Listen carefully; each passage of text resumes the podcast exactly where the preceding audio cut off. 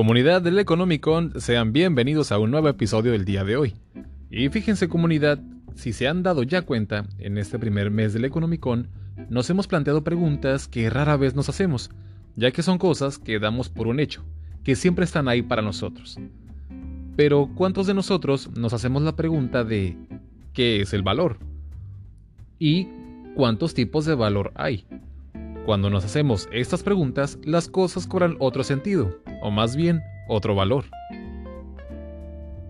Pero antes de comenzar, hay que aclarar un punto. El valor no es lo mismo que el precio. Los precios que conforman un bien o un servicio es una cosa, y el valor es algo que está ligado a nuestra subjetividad personal, o sea, de cómo percibimos las cosas que nos rodean o que consideramos nuestras. Otra cosa que tengo que aclarar es que para efectos prácticos del episodio del día de hoy voy a tener que dar varios ejemplos. Con esto intento demostrar los puntos que estamos explicando. Una de las definiciones más frías que podemos encontrar nos dice que una cosa tiene valor cuando es una mercancía y ésta es capaz de ser cambiada en el mercado. Pero esta definición nos las da solamente el espectro mercantilista, ya que si es capaz de cambiarse en el mercado, entonces tiene valor. ¿La versión mercantilista del valor es válida? Sí, más o menos. Pero no, nos vamos a quedar solamente con una descripción, ya que hay varios tipos de valor, y lo principal que no hay que olvidar es que cada uno de nosotros se lo damos. El valor es siempre un juicio de apreciación, porque una cosa tiene valor si se le quiere o se le desea, y en qué tanto se le quiere o se le desea. Ojo, también tener mucho dinero no significa que éste tenga valor. Puedes tener mucho dinero, pero esos billetes no valen nada. Un ejemplo clarísimo de esto es Venezuela. Para que se den una idea, el salario mínimo actualizado en este 2021 en la República Bolivariana es de 1.200.000 bolívares al mes. Suena a muchísimo dinero, y sí, es muchísimo papel moneda, son muchísimos billetes. Pero resulta que esto equivale simplemente a 8.500 pesos mexicanos. Esto deja en claro que el dinero venezolano carece de valor, ya que puedes tener una montaña de dinero, pero apenas vale 8.500 pesos mexicanos. Y en este momento tú me estarás diciendo, sí Omar Zaracusta, pero esto es derivado de una hiperinflación ese ejemplo a mí no me dice nada porque yo estoy en México. Ah, muy bien. Entonces aquí tienes otro ejemplo. Imagínate que estás en el desierto con tu billetera llena de billetes de 500 pesos. ¡Qué alegría, ¿no? Pero en medio del desierto se te agota el agua y las temperaturas empiezan a aumentar hasta alcanzar los 50 grados centígrados. En ese momento serías capaz de cambiar todo lo que tienes en tu cartera por unas botellas de agua pero no hay nadie con quien cambiarlos. Entonces, todo lo que tienes en tu cartera no tiene valor en ese momento. Entonces, por una parte tenemos claro que el valor es algo que cada uno de nosotros le damos a las cosas, y este valor, además de ser sujeto a nuestra subjetividad, también está regida por el tiempo y las circunstancias en las que vivas en el momento exacto. Los economistas, en su intento desesperado de vestirse como científicos, nos aseguran que una cosa tiende a valorarse más si éste es objeto de escasez. Pero resulta que esto no es del todo cierto, ya que pensemos en el carburador de un carro. Hoy en día, ¿quién necesita un carburador para su carro? Los carburadores son escasos, pero en general nadie los quiere. Ah, pero resulta que hay, que hay grupos amantes de los Volkswagen que restauran estos carros y compran carburadores mucho más caros por esa escasez. Para mí en lo personal, esa pieza carece de valor, pero para los amantes de los bochos, son piezas indispensables para sus vehículos. Una vez más, el valor es lo que tú le das a las cosas en el tiempo y las circunstancias. Otro ejemplo claro de que la escasez de un producto no es igual a un mayor valor son los celulares, televisiones o computadoras, toda la electrónica en general. ¿Quién quiere comprar hoy día un celular Sony Ericsson del 2008? Ya nadie los quiere. Ah, pero resulta que fue tu primer celular en tu adolescencia. y lo compras en un sobre ruedas en 100 pesos. Para ti, significa mucho más que esos 100 pesos. Son las vivencias y experiencias que tuviste con el celular. Uf, qué romántico me puse, ¿no? Esto es en general el valor por sí solo. Pero en el episodio donde hablo de qué es la economía, comenté que el filósofo Aristóteles da la distinción entre valor en uso y valor en cambio. El valor en uso es la utilidad que tiene una cosa en sí misma, y el valor en cambio es el que se la da una cosa en el mercado. Por lo general, un automóvil tiene mucho más valor que una máquina de coser, pero es posible que en un caso concreto suceda completamente lo contrario. Una vez más, dependiendo del tiempo y las circunstancias. Un buen sastre necesita una excelente máquina de coser para confeccionar los mejores trajes hechos a la medida, como un buen traje tiene que ser. Pero el sastre no puede coser con un automóvil. Para nuestro sastre, su máquina tiene mucho más valor que el mejor auto que puede comprar, ya que con la máquina de coser, junto con su trabajo, fue lo que le dieron ese nuevo auto. Para este sastre, primero es su máquina y después su auto, esto es valor en uso. Pero para nosotros, que no somos sastres ni hacemos trajes hechos a la medida, nos fijamos en el precio del mercado y vemos que un carro tiene un precio mucho más elevado que una buena máquina de coser. Pero recuerden, el precio no es lo mismo que valor, pero subconscientemente tendemos a fijarnos en el precio para fijarle un valor. Nosotros vemos desde el lado de vista cuantitativo o en el valor en cambio Tendemos a fijarnos en los precios del mercado para ponerle el valor en cambio, ya que nosotros somos incapaces de imaginar cuál es la utilidad real de una máquina o de un auto. Y así fijamos que un auto vale mucho más que una máquina, cuando para el sastre es completamente al revés. El sastre sí conoce el valor de su máquina y él tiende a valorarla más que el auto, ya que conoce el otro lado de la moneda.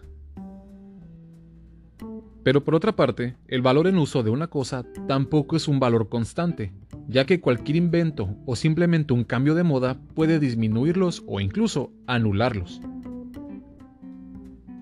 Estamos en el año 2007 y tienes tu teléfono Sony Ericsson. Bueno, pues que traigo con los Sony Ericsson, pero bueno. Y a ti te encanta. Además tiene un gran valor en uso porque es totalmente funcional y tú lo valoras por eso. Pero resulta que la empresa de la manzanita da a conocer al mundo el iPhone, y es una revolución para la industria de la telefonía móvil.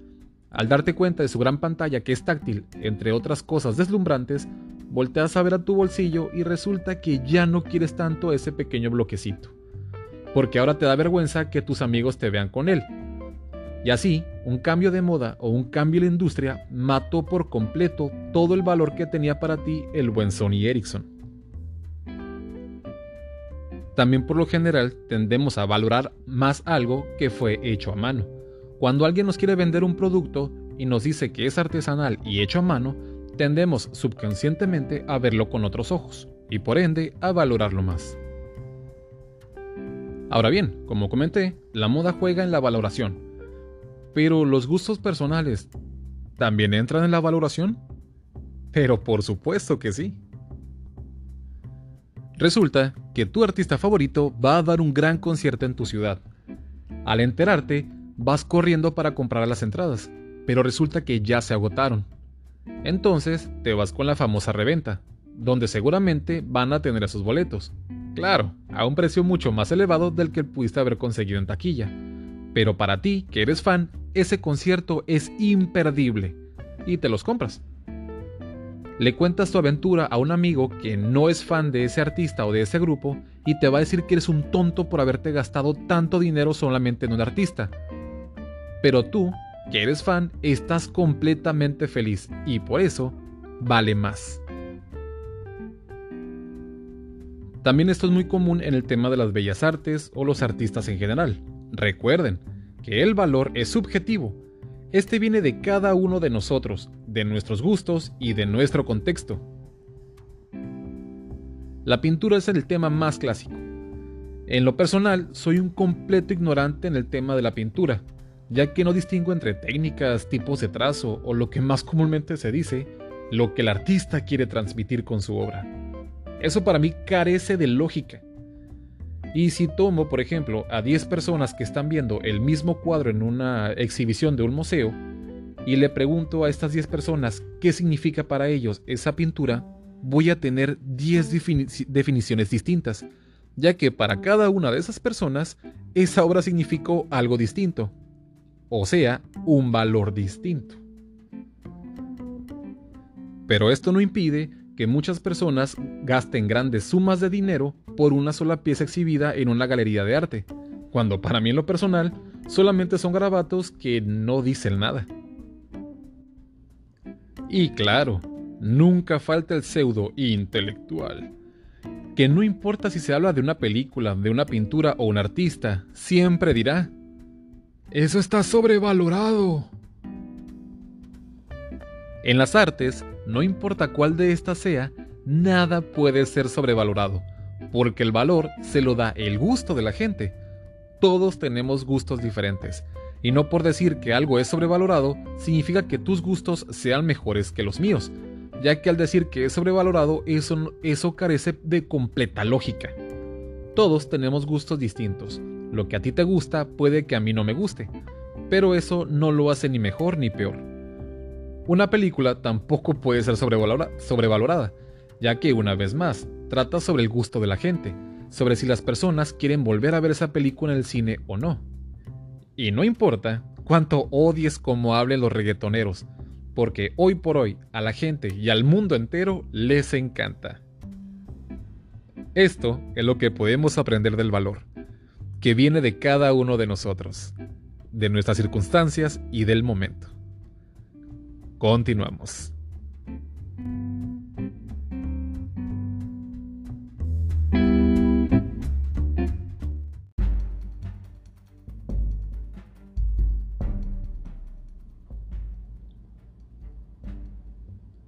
Estas son las noticias en el Economicon.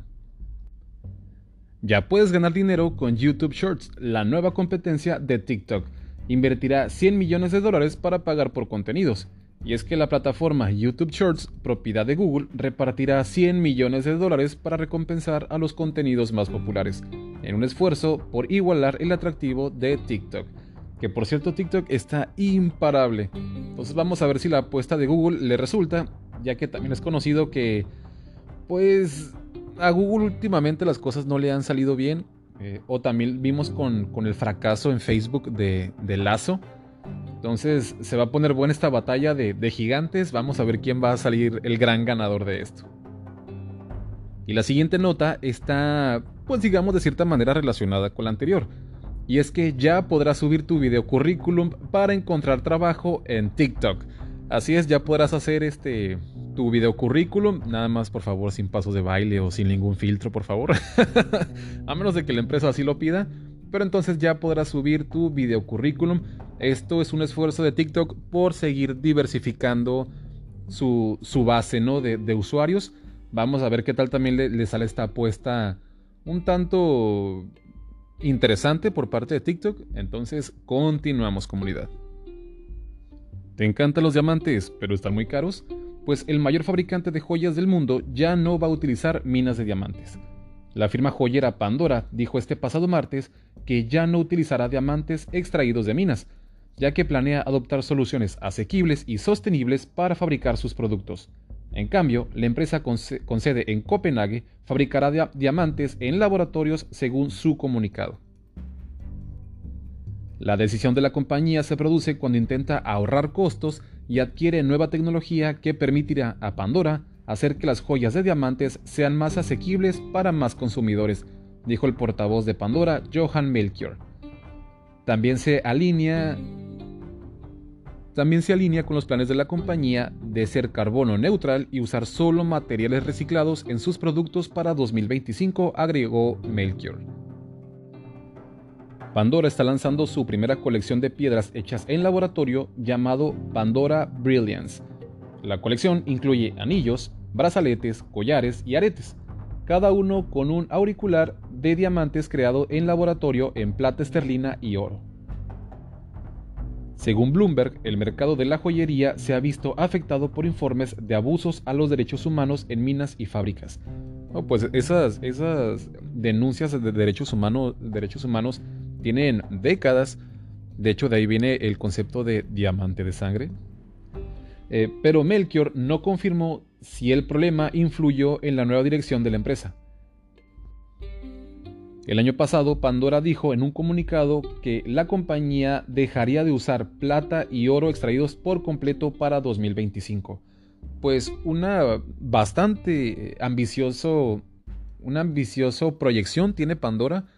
Vamos a ver si esto no trae consecuencias, por así decirlo, de apreciación precisamente, porque una cosa van a ser sus diamantes hechos en laboratorio para hacerlos asequibles, más baratos, Vamos a ver si esto no dispara también el precio de los diamantes extraídos de minas o con esto se va a dejar de hacer esta práctica. Muy interesante la verdad. Eh, también me gustaría ya ver pronto esa colección, al menos en fotos, para ver si, si el brillo es, igual, si la durabilidad es la misma. Me imagino que sí, ya que Pandora pues, es una empresa de, lujo, es, una, es una joyera de lujo pero esto es bastante emocionante ya que esta empresa es la primera que quiere voltear a ver a nuevos horizontes. Eso es muy interesante y por nuestra parte continuamos comunidad. Y fíjense comunidad que en las noticias del día de hoy van a venir un par de eh, seguimientos que, se, tenían que dar de noticias anteriores. Y es que no sé si recuerdan que Profeco había, se había pronunciado en contra de que te revisaran los tickets de compra en eh, clubes de, mercado, ya sea Costco o eh, Sam's Club, pues resulta que pese a la polémica, Costco seguirá revisando tickets de compradores y Profeco no puede impedirlo. Las críticas no han logrado impedir que Costco revise los tickets de sus clientes al salir de sus tiendas. Incluso, Profeco indicó que no puede prohibir la práctica, que se ha calificado como molesta y hasta peligrosa. Y es que las críticas no han logrado impedir que Costco eh, revise los tickets de compra de los clientes al salir de sus tiendas. Incluso incluso la Profeco indicó que no puede prohibir la práctica, que hasta se ha calificado como molesta y hasta peligrosa. Y es que sí se ha hecho, algunos clientes y usuarios de redes sociales han mostrado o han criticado más bien esta práctica ya que la han descrito como peligrosa por eh, bloquear los accesos de la salida, por no tener una, una salida rápida. Pero la Profeco ya había dicho que tenía que prohibirse, esta práctica, pero después la Profeco volvió a rectificar. Y es que la, la, prohibición de revisar los tickets de compra solo se aplica a cadenas de autoservicio y de conveniencia, así como otras empresas que carecen de un contrato con el consumidor para prestar sus servicios. ¿Qué quiere decir esto? Que como Sam's Club o Costco si firman un contrato para darle servicio al cliente, entonces esta ley donde se amparaba, la ley 10, eh, pues ya no tiene efectos. Entonces ahí la, la, Profeco no puede entrar. Entonces ahí se volvió jalones y estirones de, ambas partes. Y pues resulta que pues Costco y Sam's Club pues sí tienen aparentemente, sí tienen el derecho de este, revisar los tickets de la salida. En lo personal no me causa tanto, no me causa molestia en realidad, aunque entiendo, entiendo ambas partes o entiendo también a quién le pueda molestar, pero bueno, ese ya es cuestión de, cada persona, ¿no? Continuamos. Y bueno, comunidad, esta es la otra noticia que le estamos dando seguimiento y es que el regulador mexicano presenta controversia al polémico padrón de telefonía móvil. Lejos de padrón ya parece padrote, ¿no? Pero bueno. El Pleno del Instituto Federal de Telecomunicaciones, el IFT, explicó que no cuenta con los recursos para implementar y operar dicho padrón, como lo estableció la reciente modificación a la ley del sector, por lo que estaría impedido para cumplir con dicha obligación. El Pleno consideró que la norma contiene elementos que podrían contraponerse con el mandato del IFT de garantizar algunos derechos constitucionales, así como de favorecer el acceso a servicios de telecomunicaciones. Con este recurso legal, el IFT busca garantizar su autonomía presupuestal, así como un ejercicio eficaz y oportuno de las facultades y fines que constitucionalmente están encomendados en este instituto, dijo en un comunicado. Este sería la segunda acción legal contra el padrón, luego de que el Organismo de Transparencia y Protección de Datos Personales Mexicanos, el INAI, acordó a finales de abril presentar una controversia constitucional al considerar que la reforma violaba los derechos de millones de usuarios. Hay que recalcar, esta, esta modificación de la ley nos comenta que se tiene que hacer este padrón de telefonía móvil, que es dar datos biométricos, datos biométricos de cada usuario, además de datos personales. Esto con el fin de eh, combatir la extorsión o delitos como secuestro, robo. No explica la, la modificación, explican cómo. Y si no dabas estos datos, te cancelarían la cuenta. Entonces, siguen este, las acciones legales contra este este padrón de telefonía. Vamos a ver cómo se siguen dando las cosas. Si hay nuevas actualizaciones acerca de este tema, den por hecho que los vamos a comentar aquí en el Economicon. Continuamos comunidad. Y bueno comunidad, el osito bimbo acaba de emitir 600 millones de dólares en bonos. Parte de los recursos irán al pago de su deuda. Bimbo emitió a través de su subsidiaria Bimbo Bakeries USA 600 millones de dólares en deuda con vencimiento en 2051 en los mercados internacionales de deuda, informó este miércoles la compañía en un comunicado. La firma dijo que parte de los recursos son para fines corporativos en general. Lo que sea que eso signifique, no se me ocurre una cosa más ambigua que fines corporativos en general, pero bueno, y así como el pago de su deuda. Y bueno comunidad, la pregunta que nos hacemos aquí es ¿qué está pasando en la planta de Silao, Guanajuato de General Motors y el TEMEC, el Tratado de Libre Comercio de Estados Unidos, México y Canadá? Pues resulta comunidad que el lunes sindicatos estadounidenses y mexicanos interpusieron la primera queja laboral contra México dentro del tratado comercial entre México, Estados Unidos y Canadá, o el TEMEC. En la queja se alega que México no está cumpliendo con el compromiso estipulado en el Tratado de garantizar a los trabajadores el derecho a organizarse libremente y a unirse al sindicato que prefieran. Pues en abril de este año, en una votación sobre si un sindicato de la vieja guardia seguiría representando a un grupo de trabajadores, tuvo que posponerse ya que destruyeron las boletas. Y bueno, comunidad, en las noticias del día de hoy tenemos que dar dos seguimientos sobre noticias anteriores, ya que no sé si recuerdan que la Profeco se había pronunciado en contra de que tiendas de, eh, supermercados, en este caso Costco y Sam's Club, ya no revisaran los tickets de compra. También comenté que ojalá que esto no se volviera unos jalones y estirones de parte de cada una de las partes. Pues, Costco ya se pronunció y es que pese a la polémica, Costco seguirá revisando los tickets de compra y Profeco no puede impedirlo. Israel Cervantes, quien encabeza la campaña generando movimiento para tener un nuevo sindicato en las fábricas de transmisiones y camionetas de GM, dijo que funcionarios sindicales de la vieja guardia habían abierto las urnas, destruyeron los votos que decían que no y los reemplazaron con boletas marcadas con un sí. Bueno, por su parte, GM indicó que la compañía no se involucró en las presuntas violaciones de las boletas. Apenas el martes, miembros del Comité del Congreso de Estados Unidos indicaron que la automotriz General Motors eh, que debe respetar los derechos laborales en México, citando en una carta dirigida a su, a su presidenta Mary Barra informes inquietantes de violaciones en su planta en Silao en la central del estado de Guanajuato. Además, el gobierno de Estados Unidos pidió a México que examine presuntas violaciones de derechos laborales en la planta. Gracias al TEMEC, si México no cumple con las nuevas normas del tratado, debe someterse a paneles de resolución de disputas, lo cual podría derivar en una en que se prohíba que el producto de una fábrica ingrese a los Estados Unidos.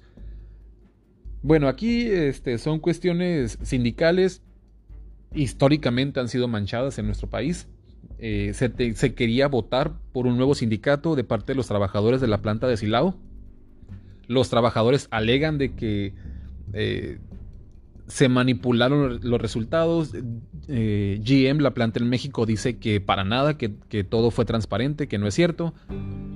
pero este, los sindicatos en Estados Unidos ya interpusieron la demanda porque supuestamente la planta en México incumplió con, con los tratados.